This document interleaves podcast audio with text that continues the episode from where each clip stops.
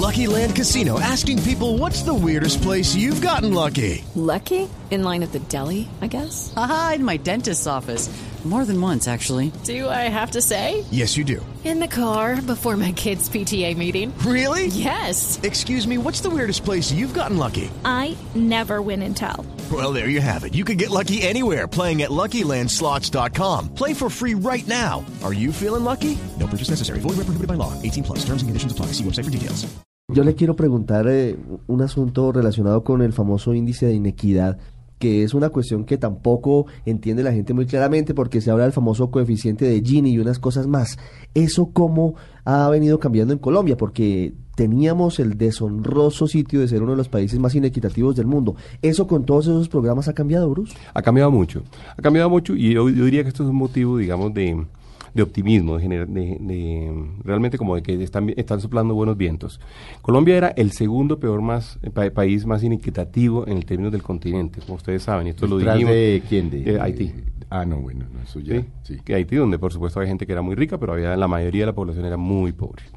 Eh, éramos el segundo hace tres años, eh, pues bueno, hoy en día ya no lo somos, hoy en día estamos en medio de la tabla, hoy en día somos el séptimo menos del, de América Latina, y esto no significa mucho, pero les quiero contar que estamos al lado de Panamá y estamos al lado de Chile.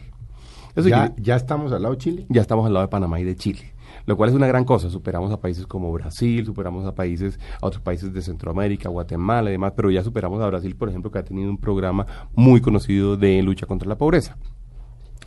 En ese orden de ideas, digamos que ahí, eh, digamos, tenemos un muy buen indicador. El otro indicador que también hemos destacado, éramos el séptimo país peor a nivel mundial en términos de inequidad. Y hoy en día ya no estamos ahí en, esa, en esos primeros 10. Hoy en día estamos ya saliendo de los segundos 10 y estamos en, desciendo el 19.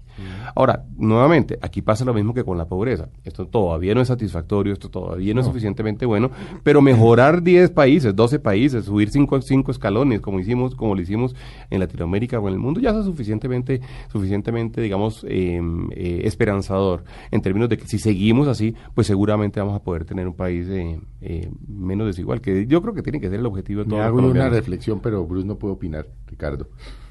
¿En dónde estaríamos si no se robaran la plata que se roban? No, estaríamos yo creo que muy ¿Ah? abajo. ¿En dónde estaríamos si, si, los carruseles de la contratación, pues si los alcaldes, si las contrataciones, si los hospitales, si los palacios de justicia no se los hubieran robado, ¿no? Pues no, no se mete. Tendría, no, estaríamos. No, no vamos a meter, es que se roban mucho. Pero me deja decir algo porque me gustaría meterme en una cosita. No, no, pero es que usted es el invitado. no, es que me gustaría decirle porque es que, por ejemplo, a mí me pasa una cosa y es que eh, cuando llegamos nos encontramos con que había dos tipos de carruseles, digamos, en, en nuestro mundo, digamos. Había un carrusel que era el carrusel de las víctimas. Había una serie de personas que estaban tratando de meter víctimas, simplemente para recibirlos dentro del registro, para tratar de recibir los beneficios de los beneficios de que reciben las víctimas en virtud de la ley de víctimas y de, todo lo que Colombia ya reconoció para su población vulnerable. Falsas víctimas. exactamente, trataban de meter falsas víctimas. Luego, pues también hay los que trataron de meter falsos pobres en los programas. Entonces nos pasa de todo. Entonces, por ejemplo, para, por decirle algo, ustedes me, me preguntaban ahorita en Familias en Acción, hay gente que le cobra 50 mil pesos a una madre en condición de extrema pobreza por inscribirla en Familias en Acción. Cuando es gratis. Cuando es absolutamente gratis y además no hizo absolutamente nada, hizo la cola. Mm. Llegó a una ventanilla y sencillamente, pero la convenció de que en virtud de su gestión le tiene que pagar 50 mil millones, 50 mil pesos.